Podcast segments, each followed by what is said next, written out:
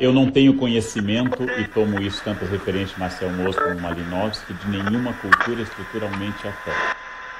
Inclusive, o ateísmo, ao longo dos séculos, é sempre escasso. É um fenômeno escasso. O ateísmo nunca é dominante em nenhuma cultura e pode ser substituído ou pode ser, uh, ia dizer uh, pode ser uh, recolocado de várias formas. Exemplo, comunistas criaram, eu visitei em Moscou, o Museu do Ateísmo. Há um Museu do Ateísmo em Moscou.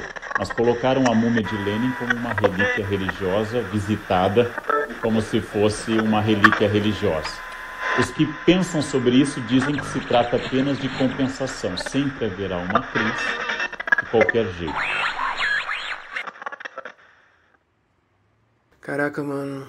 Na real, hoje foi foda. Tô cansadão, mano.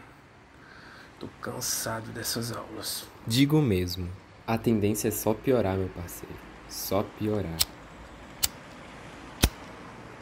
Sabe, eu tava pensando aqui, por qual motivo nós ainda não tiramos carteira, cara? Na boa, esse lance de ficar esperando o ônibus 11h30 da noite é meio foda. Ah, cara, sei lá.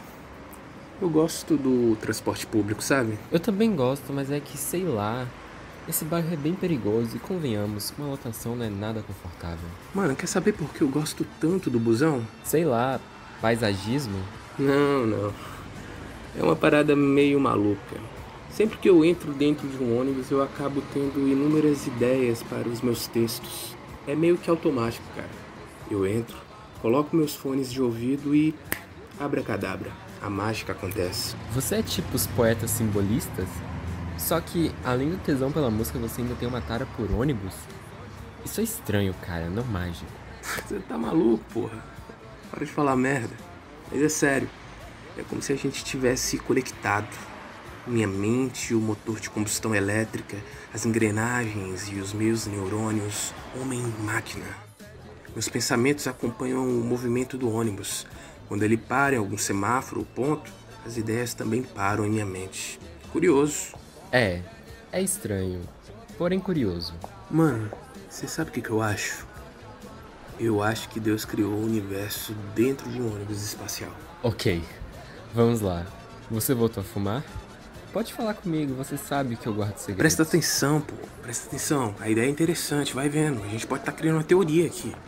Deus criou o universo dentro de um ônibus espacial. Ele estava meio entediado, resolveu dar um, um rolê pelo vazio, sei lá. Daí, durante a viagem, ele acabou tendo inúmeras ideias para preencher os espaços em branco. Foi assim que surgiram os planetas, as galáxias, estrelas, extraterrestres, sei lá, surgiu tudo. E o Big Bang? Invenção da ciência. Claramente. E o lance da criação lá da Bíblia? Invenção da igreja. Você sabe como que aquele pessoal é. Eles inventam cada coisa. Cara, você tá fumando o quê? A única coisa que eu fumo é poesia, mano. Filosofia, coisa de qualidade. Poesia estragada, só se for.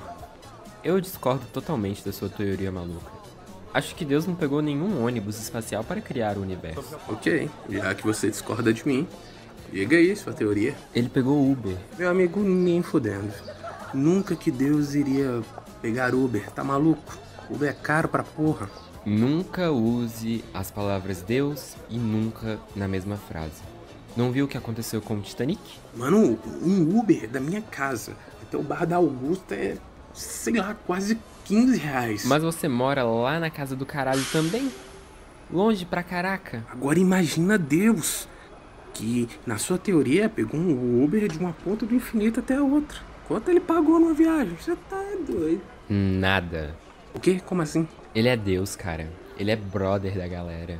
Se você fosse Uber e Deus solicitasse uma corrida até o BH da Pampulha, você cobraria dele? É claro que não. Você tá maluco? Ele é Deus, pô. Então, ele pegou Uber, viajou no conforto, ar-condicionado, balinha recheada com chocolate, a orquestra celestial tocando na rádio, suave. Por isso o universo é perfeito. Tenho certeza que se ele tivesse pegado o ônibus, nosso universo seria meio zoado. Ah, então você acha meus textos zoados. É isso que você tá falando. Não falei isso. Então, para você, Deus não é perfeito. Eu também não disse isso. Tá querendo me ferrar, pô?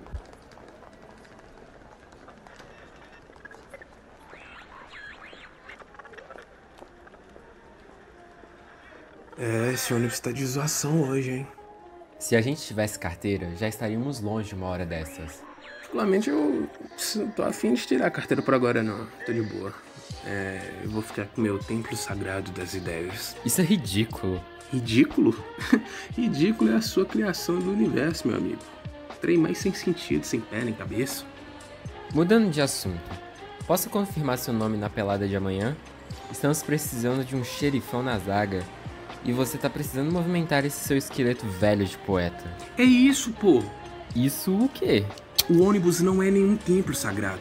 Nós não estamos conectados. O segredo tá na movimentação.